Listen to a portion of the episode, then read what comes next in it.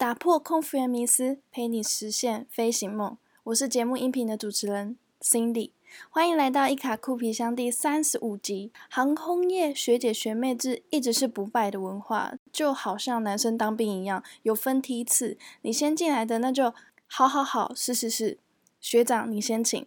但如果你是后来的，那很抱歉，你就可能会面临，哎，你这个怎么这样？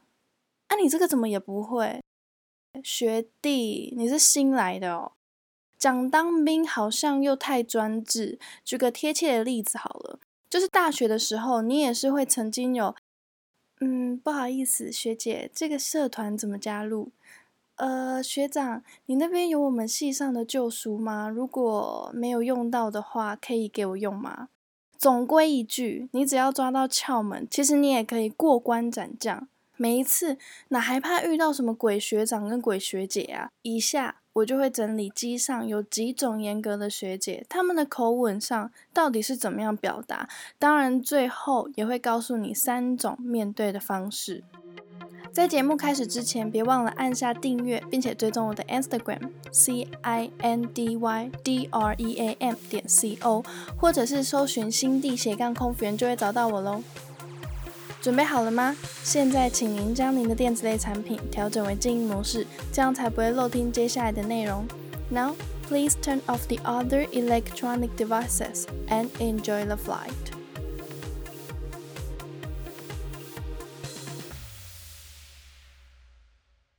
空服员学姐学妹制，千万别让姐姐不开心。这十七个字已经让想报考空服员的你先吓到倒退十七步了吧？不可否认，我在报考空服员的时候，除了那些零碎都听得到大家说的好处之外，我最怕的就是学姐学妹制了。姑且先不要说学生时期真的很少在那边学长好学姐好，就包括踏入社会就业。也一直都是互相尊称英文名字而已。早上 say 个 hi 之后，就各忙各的，哪有那个美国时间还要上演帮哪个哥哪个姐倒茶？对，就是因为有这样的经历，所以学姐学妹制对我来说，根本要报考之前就开始担忧害怕，一直到都已经上线飞行了，脑中还在排斥着想当个反骨空服员。而不是现在的斜杠空服员。说到这里，是不是有说中你的心坎？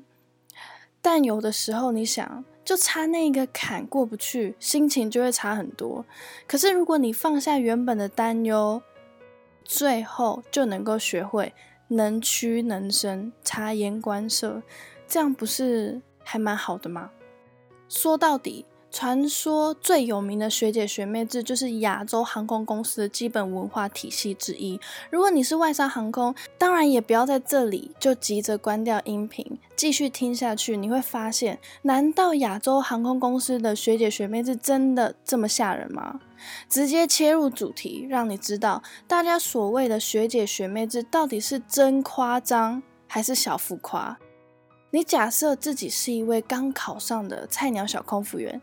你心里一直在想，想要当个不会成为学姐眼中钉的小学妹，所以你看了一下你该做的事情有哪些，而这些事情都列为所谓的潜规则。举个例子，要提早进入简报室，把东西都归类好，看到每一位学长学姐都要有朝气的打招呼，学姐早，学长早。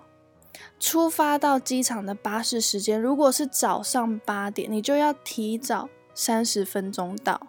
搭巴士的时候，不要一上去就直接坐在最前面的位置，你是要咚咚咚咚咚走到巴士的最后面。机上吃饭的时候，学长学姐要先选口味。机上轮休的时候，学长学姐要先选床位。服务铃响的时候，身为小媳妇的你要冲第一个，然后说：“学姐，你坐着，我来。”到外站饭店的时候，学长学姐会先选好房间，你就捡剩下的房间。但其实那些房间，那些剩下的房间不一定是大家听到很恐怖的房间啦。还要记得隔天退房的时候要积极的去收大家的钥匙，然后一起退房。以上。一二三四五六七八九，诸如此类。我相信有在关注空服员职场的人，或者是身旁有空服员朋友的人，一定非常有感。或者是听到这边，你已经先晕倒了。可是你有想过吗？为什么听起来很像很可怕，但还是很多人要考空服员？这其实就有一点像达尔文提出的“物竞天择，适者生存，不适者淘汰”的说法很像。最后能飞到三四十年的学姐，一定是有找到生存的方法。但其实她早就已经是最资深了，她哪还管什么生不生存？她应该只想着，呼呼，我都已经是资深学姐了，不用管那生不生存，是你应该先想好你怎么生存吧。学姐当然也是有分好学姐跟坏学姐，好学姐当然就是会带你上天堂，但这集不是要捧好学姐，是要让你熟悉为什么大家在执行航班之前都会有所谓的想要查一下今天到底会不会跟鬼飞，鬼。顾名思义，当然不是那种真的会飘的，而是大多空服员都很害怕。有可能是他说话的方式太过严苛，大家根本无法接受。所以呢，每次有他的航班，几乎一半的空服员都请假。这就是为什么空服员的宿命，除了执行飞行任务之外，还要安排个待命班，防止空服员临时请假，可以递补位置。新收听的听众们，这个音频节目你可以在面试前当做小抄收听，在飞行前当做成长内容收听，更欢迎你在到过的地方给予回馈。最近我在 Instagram 新地斜杠空服员整理了三个，就算目前航空公司还没有开始招募空服员，也可以提前先准备的方向。还在等什么？等一下听完这集音频就可以去看一下。回到节目，继续谈鬼。当然，鬼也是有分等级的。严格的学姐，要么就是对机舱服务流程非常的熟悉，要么就是她对于手册上的知识点熟悉到随时会在机上考考你是不是会打得出来。不然就是她一定有她的一套更好上手的做事方式。所以在乘客登机的那一刻，不。应该是在进简报室的那一刻，你注意到他有多积极，你就知道，嗯，这一趟不是开玩笑的。如果你当天的表现不如他预期的那样，他可能会有以下的表达方式：啊，你是没有在看手册哦？你是第一天来的吗？登机大家都在走，你你站在这里是怎样当平面的模特儿吗？啊，这些东西摆在哪里？你难道都不知道吗？到底有没有在看书？培训的时候是这样教你的吗？不用怀疑，这些语气应该会在更。深刻、严格到高八度都有可能。其实你前一天是很认真的在准备，原本那些早就准备好而且还会的你，突然就很像宕机一样，什么都不会。这就说明了，人在紧张的时候，肾上腺素会加速分泌，肌肉会变得很僵硬，而且脑袋一片空白。其实这就是脑袋的管理中枢前额叶皮质在压力之下暂时停止运作的现象。你当然不希望在紧急的时刻还 搞什么宕机。为了要避免让自己宕机，在要飞的前一天，你就要认真看一下手册准备。那不是在说废话吗？